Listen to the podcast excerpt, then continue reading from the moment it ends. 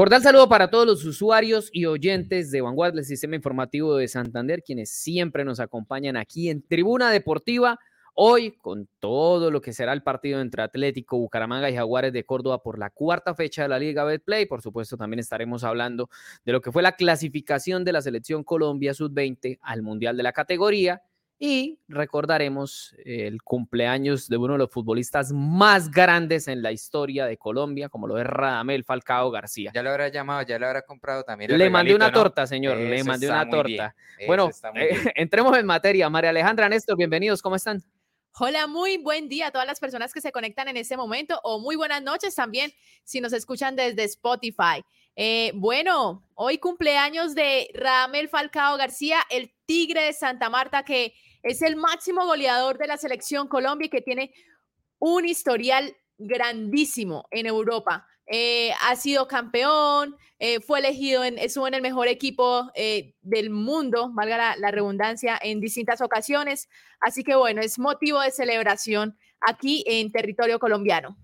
Cordial saludo para ustedes, para todos los conectados a esta hora, también a quienes nos estarán escuchando en cualquier hora del día, por supuesto en diferentes plataformas, entre ellas Spotify. Ahí también pueden sintonizar nuestros episodios anteriores. Con el tema Atlético Bucaramanga, a mí me genera mucha incertidumbre el tema de cómo va a disponer su sistema táctico el entrenador Raúl Armando, teniendo en cuenta esa lesión de Reina, de Javier, quien venía digamos, eh, mostrando cosas muy interesantes ahí en el medio campo y ya sin el, el 10, sin el hombre de las ideas, habrá que ver que dispone, por supuesto, el entrenador Sergio, María Alejandra y también a los eh, conectados para que vayamos interactuando, por supuesto, en nuestros diferentes Facebook Live, tanto de Cubo como de Vanguardia. Eh, ¿qué, creen ustedes que debe hacer el entrenador? Eh, poner al argentino Adriel y sacrificar a, otro argentino porque no pueden jugar cuatro extranjeros o buscar alternativas, digamos, ya con hombres más por los costados y, prescindir de un volante 10.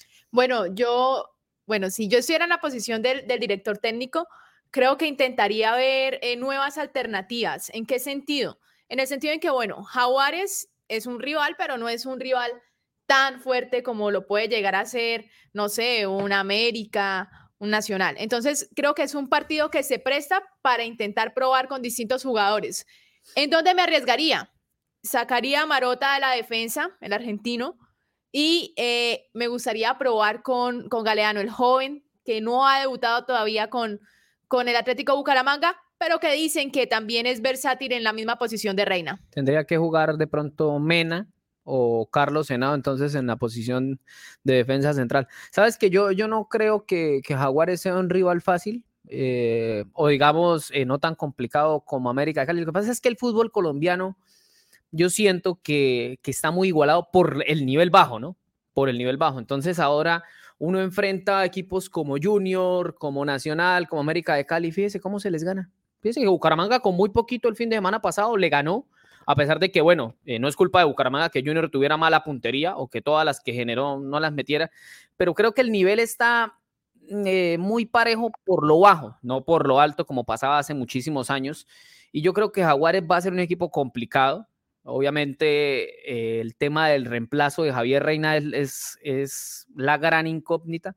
Yo dudo que vaya a poner a Galeano porque esta es la hora y no han facilitado todavía, eh, el equipo no ha dado a conocer la lista de convocados. ¿y qué información tiene usted, Sergio, al respecto? Yo creo que va a cambiar. nos podríamos animar a dar una, una nómina tipo, digamos, de lo que puede hacer esta noche. James Aguirre va a ser el arquero. El partido está eh, estipulado para las 8, 10. 8 y 10 de este viernes 10 de febrero. ¿En el Estadio Municipal de Montería o Estadio de Jaraguay, como también lo no conocen? No va a estar Teo Gutiérrez, porque hay gente que de pronto dice, ¿y qué pasa con Teo? ¿Por qué no debuta? Todavía no. Eh, seguramente estará eh, teniendo sus primeros eh, pinitos en el Atlético Bucaramanga en la siguiente fecha, es decir, la quinta en condición de local estará el Atlético Bucaramanga contra Nacional. ¿Les parece si antes de hablar de la posible nómina escuchamos a Raúl Agustín Armando, el técnico del equipo, hablando precisamente de esto, de la ausencia de Reina, de la ausencia de Varela? Vamos a oírlo.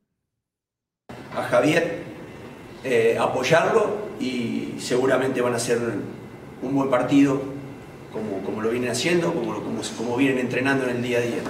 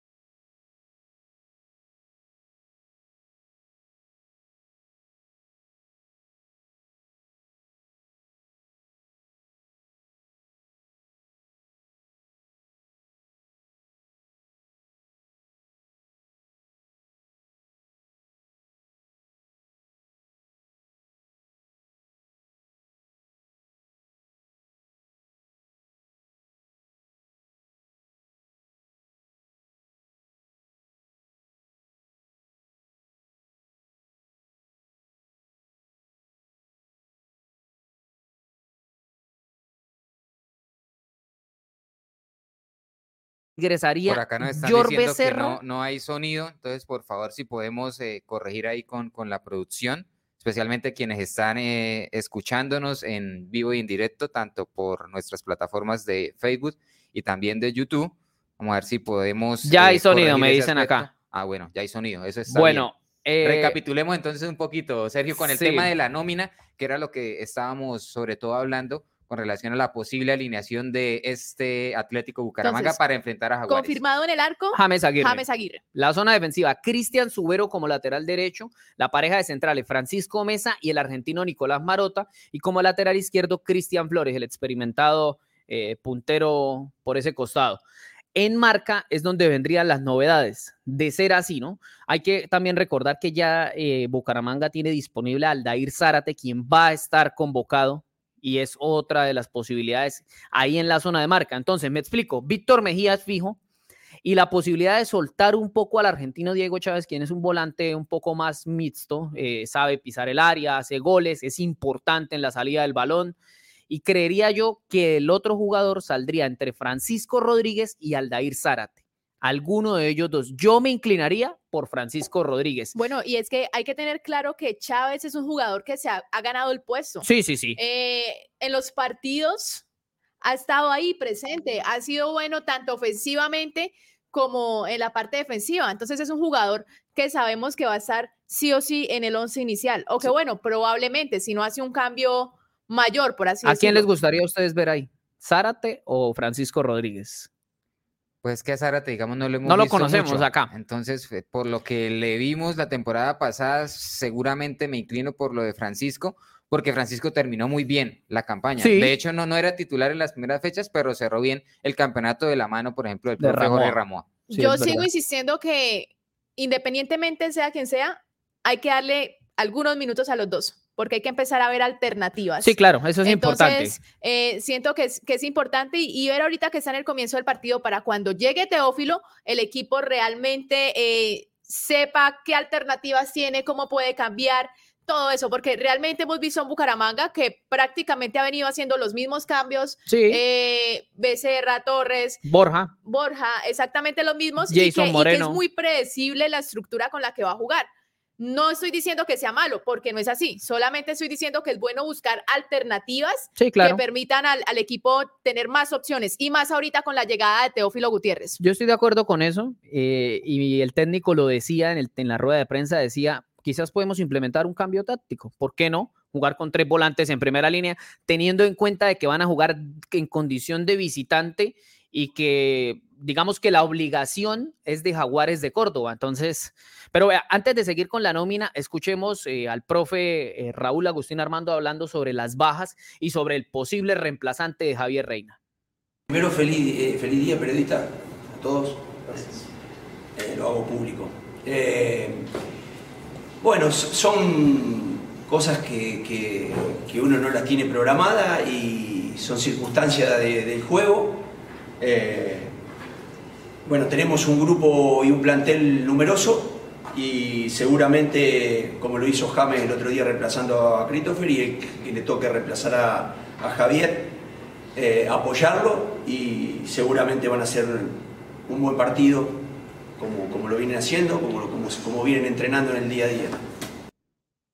Bueno, ahí escuchábamos al director técnico del cuadro Leopardo hablando sobre el posible reemplazante de Javier Reina. Vamos a enviar acá unos saludos. Beto Dan se conecta, dice buen día, bendiciones. Saludos especial a toda la mesa. Eh, yo también saludo a la pata de la mesa de trabajo. Eh, saludos también a Nanita Colmenares que nos escribe, Diego García también está ahí conectado, Oscar Rey está ahí pendiente con nosotros y nos pregunta, ¿Teo debuta este fin de semana? No, señor, eh, la decisión del cuerpo técnico es que Teo se quede entrenando junto a los demás eh, deportistas que no van a estar en la convocatoria para ir a enfrentar a Jaguares de Córdoba, pensando en llegar eh, con mucho más ritmo y con más entrenamientos con el equipo como tal para el próximo fin de semana. Se espera que debute ante Atlético Nacional el domingo, ese domingo va a ser 12 y 7, 19 de febrero. Ese día va Bueno, a y, sería, sería un partido lindo para debutar. A Teo le eh, encantan esos partidos, le encantan. Por acá también nos pregunta Diego García en el Facebook Live de Vanguardia. eh, pregunta por Adriel Galeano, el argentino.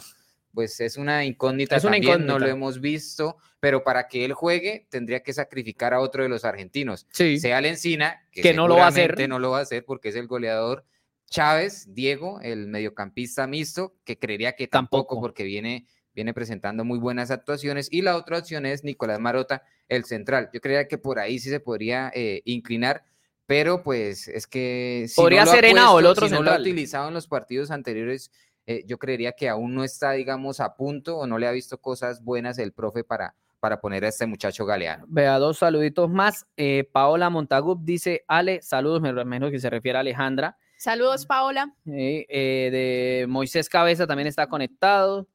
Dice, este fin de semana se va a saber si el Bucaramanga podrá mantener el liderato al no contar con Reina. Yo creo que es una prueba interesante porque Reina ha tenido buenos partidos con Bucaramanga, me parece que ha marcado la diferencia y lo que muchos pues esperábamos de él es que fuera más constante, lamentablemente pues se va a perder por lo menos este partido el de Nacional. Yo no creo que vaya a estar en ninguno de los dos, es muy difícil que le alcance para grado, Nacional. grado 2. Sí, es 15 grados, es muy complicado. Tiene que tener ese tobillo como un balón de microfútbol.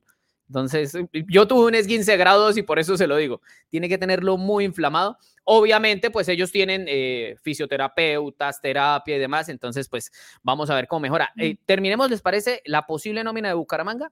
Entonces, si no juega Francisco Rodríguez o Aldair Zárate, también existe otra posibilidad. Y es que eh, en la posición de enganche termine renunciando a ella y juegue con dos delanteros. Podría ser Jason Moreno, podría ser el caso de Gonzalo Lencina, eh, que- serían la, la dupla ahí de- del ataque. En las bandas, me parece que son fijos Gustavo Torres y Jader Maza. Ese sería el equipo eh, que pararía Raúl Agustín Armando. Eh, bueno, el- Bueno, Sergio, eh, Vamos a el escuchar a día, Teo, de ¿les ayer, parece? sí, ¿A el Teo? día de ayer se hizo la presentación oficial de Teo para los medios de comunicación. Vamos a ver y a escuchar qué nos dijo el delantero barranquillero. de estar en una ciudad muy acogedora, gente de fútbol que le gusta el fútbol y bueno, encontrarme con mis compañeros ha sido muy, muy de agrado, eh, grandes jugadores, buen equipo, buen entrenador, una sensación muy bonita. Eh, bueno, y espero estar a la altura de lo que pide la gente, ¿no? Eh, es un título que sueña todo el mundo, toda la ciudad, los hinchas. Y bueno, siempre está la ilusión de, de poder hacer las cosas bien, de ser importante para el equipo, de poder disfrutar y, y hacer disfrutar a la gente. bueno, ahí Ahí estaba estaban las declaraciones de Teo. Teófilo Gutiérrez, quien seguramente debutará ante Atlético Nacional. Vamos a ir a una cortica pausa y ya volvemos con más Tribuna Deportiva.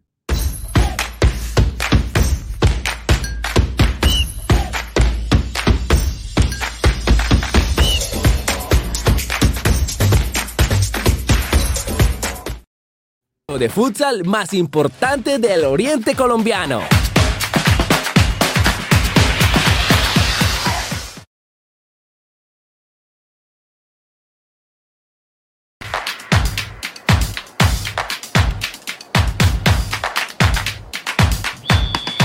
Cubo Bucaramanga somos de la gente, por eso regresa Interbarrios 2023. Bienvenidos a una transmisión que tendrá mucha emoción, en especial con los protagonistas que serán los niños de este encuentro. El fútbol es más que un juego, es un deporte que se juega con el alma. Aquí se hacen los sueños realidad. a toda mi familia, a mis padres y a los profesores. Apoya el deporte de la región y haz parte del torneo de futsal más importante del oriente colombiano.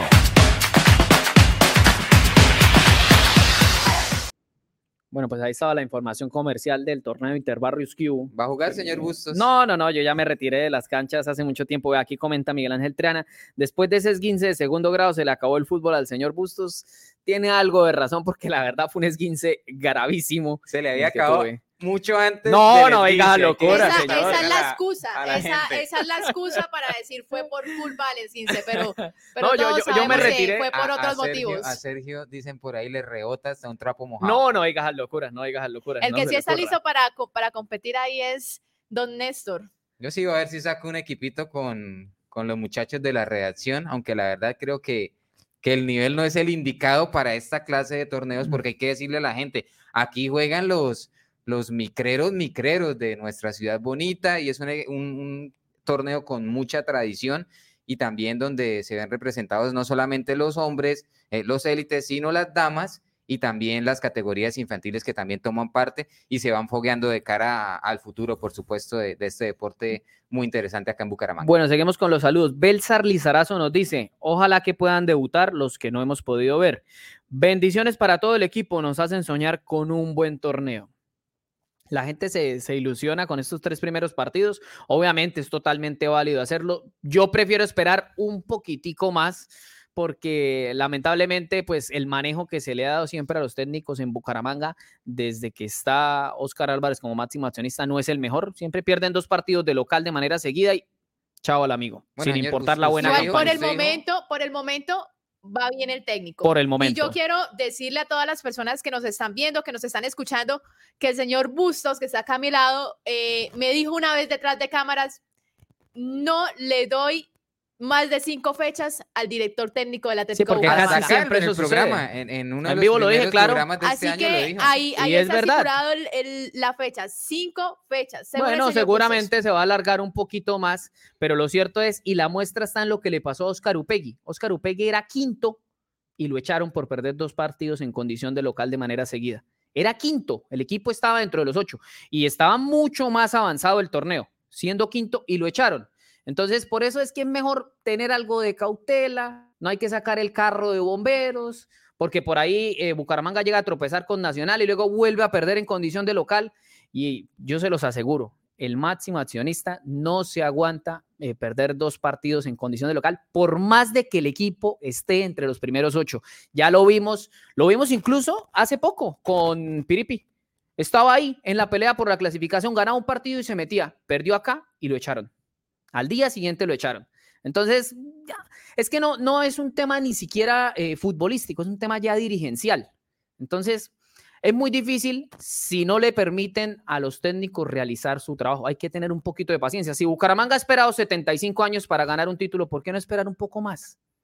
Bueno, y es que ahí también se va el tema del proceso que, que lo hemos venido hablando en, en programas anteriores, y es que Bucaramanga no tiene ningún proceso No, ni lo va a de tener. caras al futuro. Uno ve un jugador que llega, firma por seis meses, y después, ¿qué? ¿Cuánto va la apuesta a que Gonzalo Lencina termina el primer torneo y cambia de equipo? No sé si en Colombia o en otro lado, pero lo cambia. Un jugador que en los tres primeros fechas lleva tres goles. Bueno, no nos adelantemos a los hechos, no nos adelantemos a ¿Qué los hechos, apostamos? Y esperemos. pagamos la apuesta aquí delante de todos. Yo te lo apuesto. Gonzalo Lencina termina el semestre y seguramente lo dejan ir. Eso va a suceder tristemente porque aquí no se amarran, no se aseguran a los futbolistas. Lo máximo que le hacen es un contrato un año. Y fíjense ustedes cómo es la vida. Por ejemplo, un deportista eh, como Subero o en su momento Fabio Rodríguez, deportistas que no marcan la diferencia, son jugadores normales, no como el caso de Lencina, Sherman, Dairo, qué sé yo, que digamos uno dice marcan goles, asisten y demás, sí les realizaron en su momento contratos de larga duración. Son cosas que uno no entiende en Atlético Bucaramanga. No sé si es que los representantes le saben secretos al dueño o qué es lo que pasa, pero no es normal que eso suceda. A un jugador como Lencina tendrían que haberlo amarrado ya. O sea, hoy tendría que tener la oferta de renovación y decirle, Gonzalo, quédese dos añitos más, tome, le pagamos el doble. Por como viene la encina. Por en cómo sí- viene. En eso sí concuerdo Claro, con es que la encina era- que era una un año- incógnita. un año y, y pare de contar en el Atlético Bucaramanga porque seguramente otros clubes van a, van a hacerse a sus servicios. Vea, aquí dice Oscar Rey, Teófilo no llega a julio en el Atlético Bucaramanga. Y dice Bueno, Moisés eso, Cabeza, eso eso, es sí cierto, verdad. incluso, eso es cierto, incluso el contrato que él firmó fue por Seis seis, meses. meses. Y seguramente, si el contrato de la Encina, la verdad desconozco qué duración tenga, seguramente debe ser a un año, Sí. porque no firman a más en Atlético Bucaramanga. Seguramente van a llegar ofertas por él en junio y se va a terminar yendo. Es que es muy difícil competir eh, un equipo como Bucaramanga que no tiene tanto poderío económico en comparación de los Atlético Nacional, Junior de Barranquilla o incluso con un país del extranjero que le paguen dólares al futbolista. Entonces, pues es algo que, que ya se sale de las manos y que es algo que pasa todos los semestres. Y Bucaramanga sigue en ese círculo vicioso y entonces se van 20 y llegan otros 20 y luego llega un nuevo técnico y pierde dos partidos en condición de local y se va.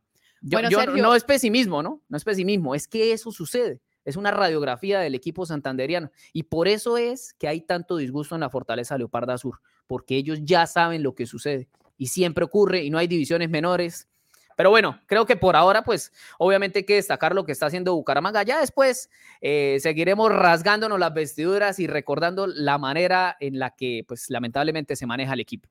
Hoy Estoy también juega la Alianza. Petrolera, ¿no? La Alianza Sí, sí, Petrolera sí. juega sobre las seis, también un partido, digamos, eh, comprometido para ellos porque están en el tema del descenso y enfrentan a un rival directo que también viene bastante mal, el Atlético Huila. No, y un rival directo por el tema del descenso, porque Huila y Boyacá Chico, recordemos, acabaron de regresar a primera división. Fíjese usted que Alianza eh, dio papaya en, el- en la primera fecha porque perdió con el Boyacá Chico. O sea, Bueno, cediendo Sergio, puntos ante un rival directo. Vamos a ver más opiniones del partido de esta noche. Eh, es un equipo eh, que se va allá, como se dice, a enfrentar a un equipo que está acostumbrado a altas temperaturas. Eh, es una plaza muy dura, es una plaza muy complicada, pero el Bucaramanga allá eh, en Montería siempre le ha ido bien, siempre ha sacado buenos resultados y mañana no va a ser la excepción, mañana va a sacar un buen resultado. Téngalo por seguro que mínimo, mínimo nos traemos un empate y los tres puntos están pero calienticos.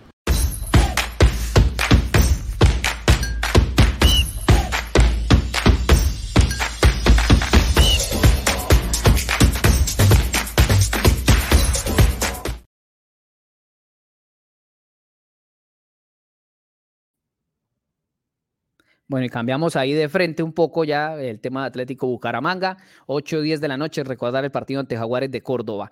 El tema de, de la selección Colombia, que clasificó al Mundial sin necesidad de jugar su partido ante Brasil luego del empate entre Ecuador y Venezuela 1-1. Eh, fíjese usted que esa selección Colombia ha venido mejorando con los partidos, ¿no? Ayer mm, tuvo incluso cómo ganarlo, pero sigue adole- eh, le sigue faltando algo llamado gol. Independientemente de eso, Pausa, yo quiero, pausa yo quiero resaltar, quiero resaltar dos cosas de la selección Colombia de ayer. Primero, jugaron desde el minuto 60 con un jugador menos. Sí, sí, sí, se quedaron con 10. Mantuvieron el, el ritmo, no se vio en ningún momento presionado extremadamente así por la selección de Brasil. Así que creo que es un buen trabajo de cara a que estaba compitiendo con un rival que, bueno, va de segundo en el, en el torneo, que es uno de los más duros y que tiene opción de quedarse con el título. Sí, y ya, Colombia no puede ser campeón, ¿no? No ya. Colombia ya no puede ser campeón, pero ya consiguió el cupo al Mundial que se va a jugar en, en India, en, Indone- en Indonesia, Indonesia. en Indonesia, si, si no estoy mal. Sí, Y también consiguió cupo a los Panamericanos. A los panamericanos. Bueno, pues veremos cómo le va a este la equipo tuvo liderado mucho por más Héctor difícil Cárdenas. en la primera ronda, ¿no? La Sí, sí, selección sí. Colombia. Sí, sí, Le costó que- ingresar al, al hexagonal final, eh, pero bueno, ya logrando el objetivo en esta ronda definitiva, me parece que pues eh, Lo los es rivales eh, han bajado su rendimiento, mientras que Colombia ha ido de menos a más. Yo eso quiero la Ahora, me parece que le hace mucha, mucha, mucha falta pausa a este equipo. Es de mucho vértigo, Sí. jugadores, ese, ese Manyoma va y va, pero no mete, digamos, la pausa para que podamos tener una selección mucha Falta más clara alguien que en piense, materia sí. de definición. Falta gente pensante, pero sí en materia de, de orden táctico, funcionamiento colectivo, digamos, esta selección es interesante, pero, pero yo creo que de cara al Mundial, ojalá ya cuando Tendrá que mejorar mucho. La segunda, la segunda cosa que yo quería resaltar, eh, y es que eso no se le da a la selección de mayores, y ustedes lo ven hoy en día, es que la selección Colombia, esta selección Colombia sub-20, tiene entrega por la camiseta. Sí, eso sí, no, no, se no le puede pararon reprochar. ni en un Tienen solo muchísima minuto. actitud. Ni Por en- eso precisamente yo a veces, yo, yo a veces estaban- reclamo, estaban ahí. sí, está muy bien la actitud y la gente siempre reclama, metan lo que sabemos, Mm. pero a veces no solamente es meter lo que sabemos, sino jugar, sino claro. pensar, sino Sí, las ideas y eso creo que es algo que ha adolecido este equipo nacional. Ahora, yo creo que es un proceso interesante porque, como lo dijo Néstor, en los primeros partidos se veía una selección Colombia, yo diría que, que más que sin saber qué hacer, era una selección Colombia insegura. No Sí, sabía, no mucho sabía- nerviosismo. Exacto, se le notaba mucho la inseguridad. Juegan ese partido contra Brasil, en donde demuestran eh, que realmente tienen con qué, que, que hay jugadores que pueden marcar diferencia y a partir de ese partido le cambia la cara totalmente a la selección Colombia. Creo que ese partido de Brasil fue clave y lamentablemente ahí fue donde perdió la titularidad el santandereano Daniel Pedroso, ¿no? Quien fue suspendido para ese partido y, y eh, pues la buena actuación de la pareja de centrales en ese juego determinó que finalmente no, no iba a ser tenido en cuenta para ser inicialista. Eh, creo que este equipo de todas maneras, lo que dice Néstor es cierto, eh, y lo que dice Maleja en gran medida también, pero este equipo va a tener que mejorar muchísimo si quiere ir a pelear al Mundial, pero muchísimo. De aquí, no sé, de aquí a Bogotá, demasiado, demasiado, va a tener que mejorar. Hay tiempo para, para intentar hacer ese trabajo y ya se tiene la, la primera prueba, que fue la prueba de preparación, que fue este previo en el sudamericano. Así que yo creo que la selección Colombia va a tener con qué y va a estar preparada para llegar y dar buen nivel de juego en el Mundial. Ojalá así sea porque nos estamos acostumbrando es a ir, eh, participar, pero no competir. Simplemente ir a hacer presencia y en algunas competencias, sobre todo en el fútbol masculino, ni siquiera hacer presencia. Fíjense ustedes que termina siendo el fútbol femenino, eh, que a propósito solo tiene un torneo de cuatro o cinco meses este año, en Colombia. saca la cara. El que saca la cara. La sub-17, subcampeona del mundo. La sub-20 que alcanzó los cuartos de final. La de mayores, subcampeona de la Copa América, clasificada a Olímpicos y clasificada al Mundial de este año. Y es, es, importante, eso iba a recalcar. Eh, la selección Colombia de mayores femenina va a jugar en estos días un torneo de preparación de cara al Mundial que va a ser a mitad de año en Nueva Zelanda y Australia. Así que ahí estaremos apoyando a las chicas súper poderosas. Ahí estará la santanderiana Daniela Arias. De esta selección sub-20, yo destaco lo de la pareja de centrales, me parece muy interesante. Lo de Fernando Álvarez y Kevin Mantilla. Y destaco lo del mediocampista. Puerta digamos, central, pero también cuando se proyecta el ataque lo hace muy bien, que es Gustavo Puerta. Sí, lo de, de Resto, de resto hay chispazos, hay jugadores que, digamos, prometen, pero creo que aún le hace falta mucha a la selección y eso, eh, digamos, me ayuda al argumento que les doy. Los jugadores que les he mencionado tienen que ver con el sector defensivo y con el sector de los mediocampistas más, digamos, tirando a la marca. Además, créame que el Bayer Leverkusen no se fija en cualquier jugador porque sí. Eso, algo tiene que tener Gustavo Puerta, a pesar de jugar en segunda división en Colombia, para que se hubiesen fijado en él. ¿Les parece si repasamos la tabla de posiciones? ¿Cómo quedó luego de, de la jornada? bueno, antes de repasarles, Uruguay tiene 12 unidades, segundo está Brasil, que tiene 10 y ellos son los que van a disputar el título en la última fecha. Brasil sí o sí tiene que ganar, Uruguay con el empate ya Le basta. Eh, asegura el primer puesto. Una selección uruguaya duro duro, interesante. no solamente bastante bastante fuerte. Sino también, eh, saben, con el balón. Tiene un delantero, el 9, que lo hace muy bien, incluso lo comparan, obviamente, pues eh, está años Luisito Suárez, eh, a pesar de ya estar en sus últimos años de, carrera, pero lo comparan en sus inicios con Luis Suárez un jugador algo corpulento, que marca los tres balones que le llegan y las manda a guardar. Es un 9 de esos que nos tiene acostumbrado ya eh, la selección uruguaya, que lo hace muy bien definitivamente. Fíjense ustedes que el único partido que Colombia perdió fue con ellos. Eso también demuestra de que ese equipo uruguayo es bastante fuerte. Decíamos lo Uruguay primero con 12 puntos, segundo Brasil con 10, Colombia tercero, también ya clasificado con 7 unidades. Y a partir de allí empieza la lucha en la última fecha por conseguir el otro cupo al Mundial. Venezuela es cuarto con dos unidades, que es el próximo rival de Colombia. Ecuador tiene un punto y Paraguay también tiene una unidad. Ese partido se jugará el próximo domingo a las 4 de la tarde en el estadio El Campín de Bogotá. Bueno, vamos a una cortica pausa y recordamos eh, a un futbolista colombiano que está cumpliendo años.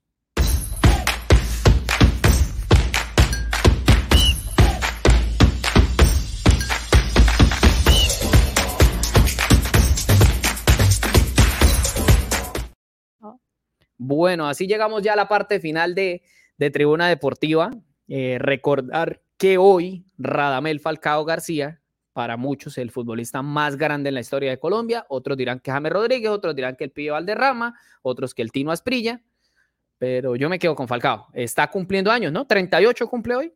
37, 37 si no 37, 37, años. 37. Ya le escribí, ya le escribí, me dejó en visto. Lo dejó en visto. Pero pues entiendo porque todo el mundo le debe estar escribiendo, ¿no? Radamel Falcao García, que me ha marcado goles importantísimos para el equipo colombiano. Recordar el que le hizo a Polonia en el Mundial de 2018, en ese marcador 3-0, que un gol que muchos teníamos atragantados, cuatro años, ¿no?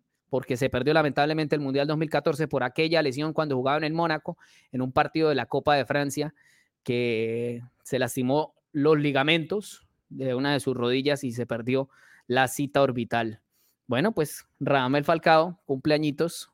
Toca mandarle una torta por servir. No, iba a decir la marca patrocinadora. No, no, no, no, no. Esperemos que paute y luego sí decimos la marca, ¿sí o no? La costumbre, la costumbre de decir la marca. Bueno, nos vamos, Maleja. Gracias por acompañarnos. Nos escuchamos y nos vemos en la próxima. Gracias a todas las personas que estuvieron presentes con nosotros y recuerden seguirnos a través de todas las redes sociales de Vanguardia, Sistema Informativo de Santander. Chao, Néstor. Chao, Sergio, eh, a María Alejandra, también a todos los conectados, por supuesto a quienes eh, posteriormente nos escuchen vía Spotify. Ojalá se dé un triunfo del Atlético Bucaramanga contra Jaguares y el equipo se mantenga ahí en lo más alto de la tabla. También eh, sería un preámbulo muy interesante de cara al próximo duelo contra Atlético Nacional en el Estadio Alfonso López. Sí, para mantenerse en la cima. Tiene siete puntos Atlético Bucaramanga, líder solitario de la Liga Play. Si llega a ganar, alcanzaría los diez. Ojalá que le vaya muy bien al equipo que entrena Raúl Agustín Armando y también desearle muchos éxitos a Alianza Petrolera, que sobre las seis de la tarde de este viernes recibirá Atlético Huila en el Daniel Villa Zapata. Gracias, por supuesto, a ustedes, eh, señores usuarios, por escucharnos y por vernos. Eh, un saludo para todos. Cuídense mucho, que estén bien. Chao, chao.